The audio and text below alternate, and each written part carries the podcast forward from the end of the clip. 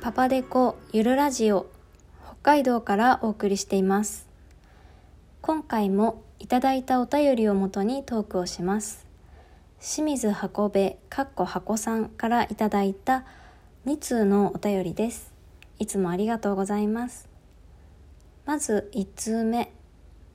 五線譜を読むコツその2かっこ河川にいただいたお便りです。味噌汁ファーラード。豚汁好きなので覚えました。下も語呂合わせ考えたいなと思ったのですがうまく浮かばず。どら焼きとしその実は出てくるのですがファーレが思いつかず。笑い。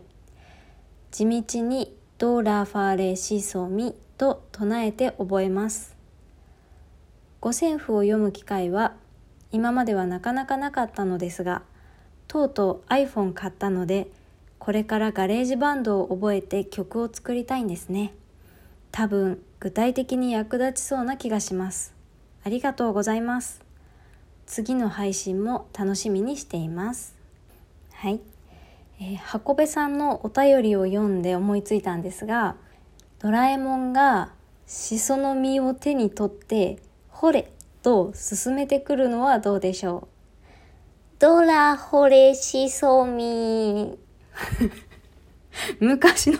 昔のドラえもんにも新しいドラえもんにも似ていない。仕方がない。しかも、ドラえもんがやっているっていうイメージなので、ドラえもんの声で喋る必要性は全くないんですが、この方がインパクトがあるかなと思ったのでちょっともう一度やってみますね。ドラホレシソミはい。ドラえもんが手にしその実の粒を乗せて「ほれ」と、えー、出しているところイメージしていただけましたでしょうか、えー、これで上りは味噌汁ファーラードで五線譜の下の線からミソシレファラド下りはドラホレシソミでドラファレシソミと覚えるの直接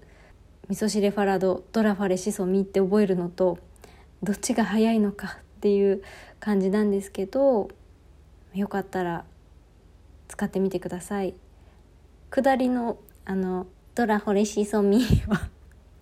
えー、箱部さんと私の合作ということで箱部さんよろしいでしょうか、えー、気に入った方は是非これで覚えてみてください、えー、続いては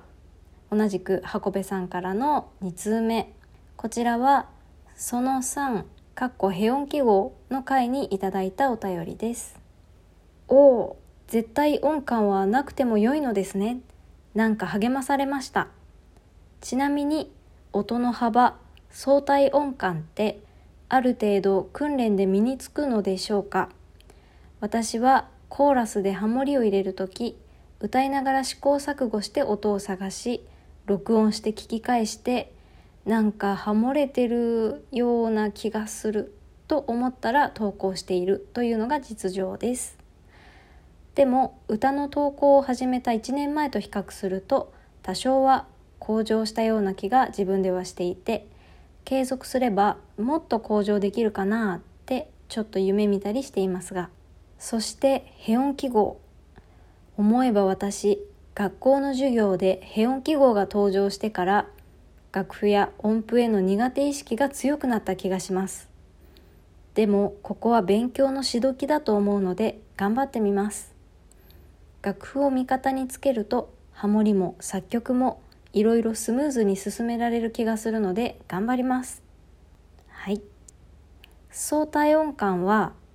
ある程度は訓練で身につくと思います、えー、まずはドレミファソラシド。ドレミファソラシド。これ絶対音感的にはあの音の高さ合ってるかちょっとわからないんですけど相対音感的にはこう音の感覚は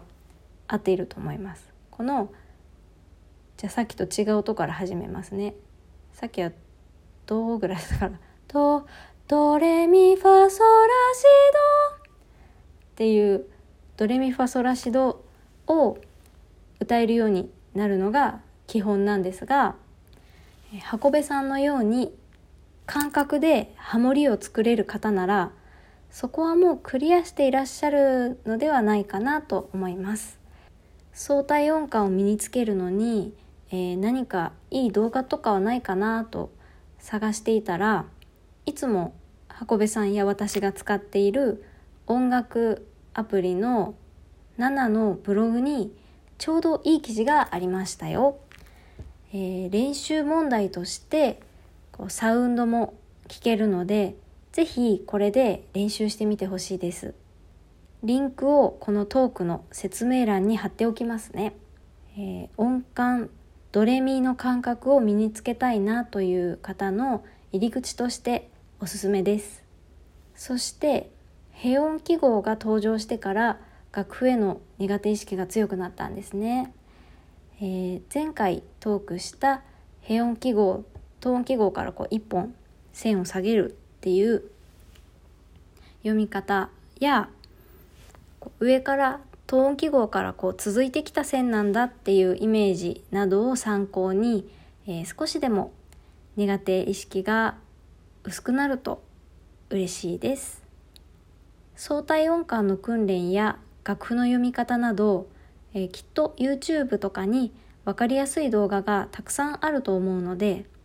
もし見つけたら皆さんにシェアしたいと思います皆さんも良い動画やサイトを見つけたらぜひ教えてくださいね質問やいいねなど皆さんからの反応が更新の励みになっていますありがとうございます、えー、どなたでも質問を送るのボタンから質問やメッセージを送ることができます。アプリでお聞きの方は、いいね、受けるね、ネギのボタンを押せます。